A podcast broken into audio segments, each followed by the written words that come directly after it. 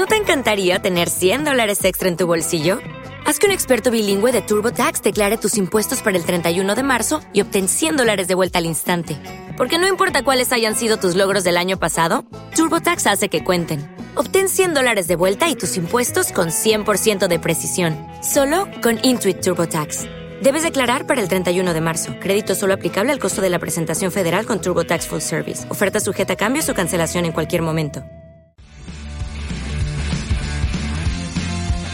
Último hombre en pie. Con Alejandro Gómez.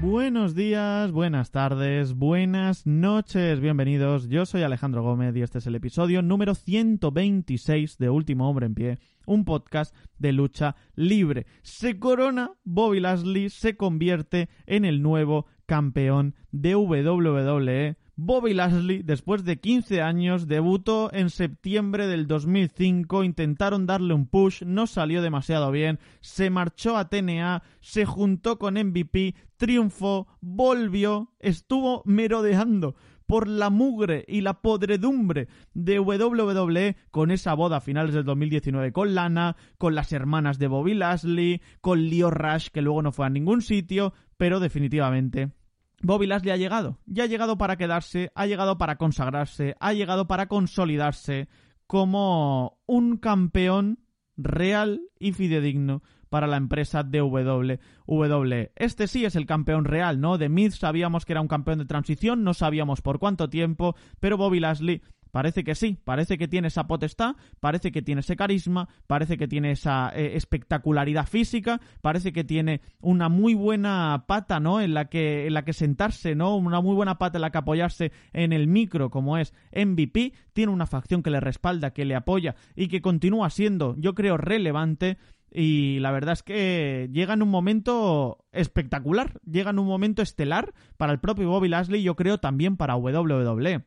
WWE ha estado, pues, merodeando un poquito, ¿no? Eh, ¿qué, hacemos con este título de WWE? ¿Cómo le podemos dar picante a los semanales? ¿Cómo le podemos insuflar eh, esa especie de expectación al Road to WrestleMania que quizá no teníamos con anterioridad? Y sobre todo en un combate en el que no van a aparecer ninguno de los dos vencedores, o en una marca, mejor dicho, en la que no va a tener ninguno de los vencedores del Royal Rumble. Pues bien, con cosas como estas, ¿no? Con la locura del in the Bank, te lo quito, luego te lo devuelvo, con un The Miz que se convierte en campeón por segunda vez la semana pasada en Elimination Chamber, que luego tiene sus más y sus menos con Bobby Lashley, que nos ha llevado a una semana de especulaciones y a una semana de decir qué puede ocurrir, qué puede pasar, Triple Threat, vuelve Brock Lesnar, no vuelve, qué pasa aquí, pues bien, ya empieza a dirimirse el futuro del magno evento con este Bobby Lashley que presumiblemente defenderá el título ante el más que probable rival escocés Drew McIntyre. Drew McIntyre que tiene ayer un combate absolutamente estratosférico contra Sheamus, pero es un combate que me parece que llega pronto, luego lo comentaremos de todas formas, ¿no? Porque de quien quiero hablar es de Bobby Lashley.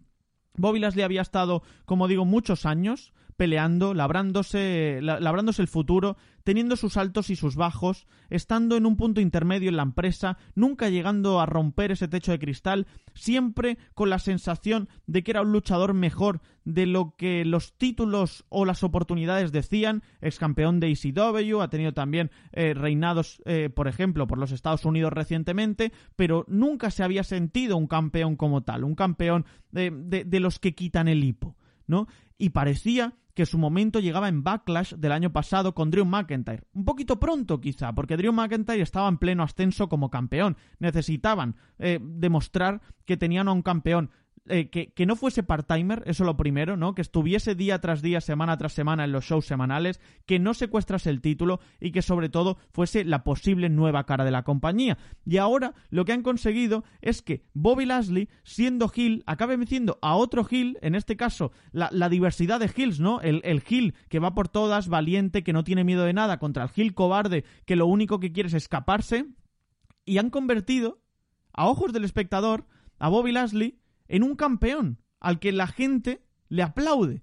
Y esto es muy curioso, ¿no? Porque esto no suele ocurrir. Cuando tú eres heel, eres heel. En WWE están absolutamente y tremendamente definidos todos los personajes. Pero en el caso de Bobby Lashley, lo que han conseguido es que venciendo a este The Miz, se consagre definitivamente, demuestre de lo que es capaz, eh, tenga eh, el, el, beneplácito de absolutamente todo el mundo dentro de la industria y el beneplácito de muchos de los aficionados. ¿Y esto qué significa ahora para Bobby Lashley, no? Quizá la pregunta no es tanto para Bobby Lashley, que creo que, que es el campeón en el momento perfecto del año, porque ahora tenemos un mes y una semana de cara a WrestleMania, tenemos un pay-per-view de por medio, tenemos muchas cosas que contar a raíz de ahí, qué va a ocurrir, cuál va a ser la preponderancia y la predominancia en este caso de Bobby Lashley, qué papel va a jugar MVP, qué papel va a jugar The Hurt Business, pero la pregunta está en qué va a ocurrir con todo lo demás. Todo lo demás, ¿a qué me refiero? Me refiero a The Myth, eh, ¿Dónde se queda The ¿Otra vez perdiendo todos sus combates? Ahora ya sí que no tendría demasiado sentido, ¿no? Porque podría ser el Jover eh, genérico que fue antes de su título cuando era portador del Money in the Bank, pero eso perdería el jugo, perdería el sentido, y yo creo que devaluaría un poquito el reinado de The que creo que ha sido muy bueno. Para ser un reinado de una semana, ha sido realmente bueno, ¿no?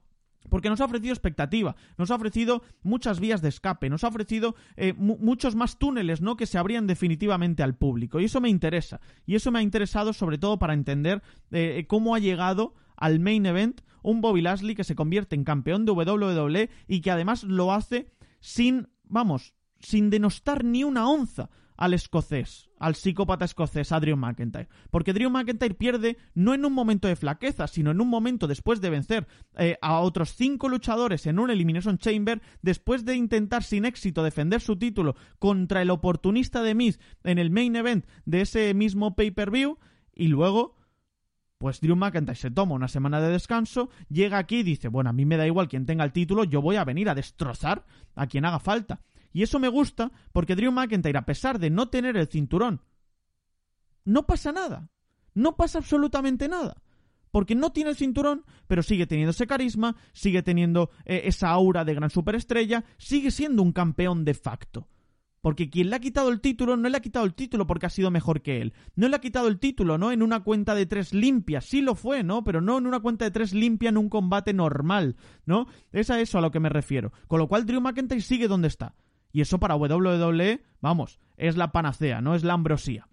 Porque ahora tiene a un tipo que podría ser perfectamente campeón de WWE en Drew McIntyre, luego tiene a un campeón, al campeón real que es Bobby Lashley, esto es un duelo de titanes. Esto es un duelo de titanes. Por eso digo que me interesaba mucho también la escisión de lo que va a ocurrir más allá, en la periferia del título. ¿Quién va a ser el siguiente retador? Parece claro que Drew McIntyre. Pero ¿dónde queda Sheamus después de todos los grandes combates que ha tenido durante todas las semanas en Monday Night?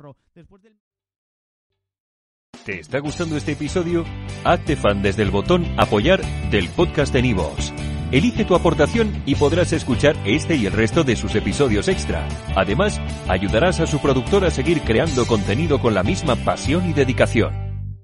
As a new Western Union customer, you can enjoy a $0 transfer fee on your first international online money transfer. Send money to your family and friends back home the fast, easy, and reliable way. Visit westernunion.com or download our app today to get started, and your first transfer fee is on us. FX gains apply, not available for credit cards and transfers to Cuba. Services offered by Western Union Financial Services, Inc., and MLS 906983 or Western Union International Services, LLC, and MLS 906985.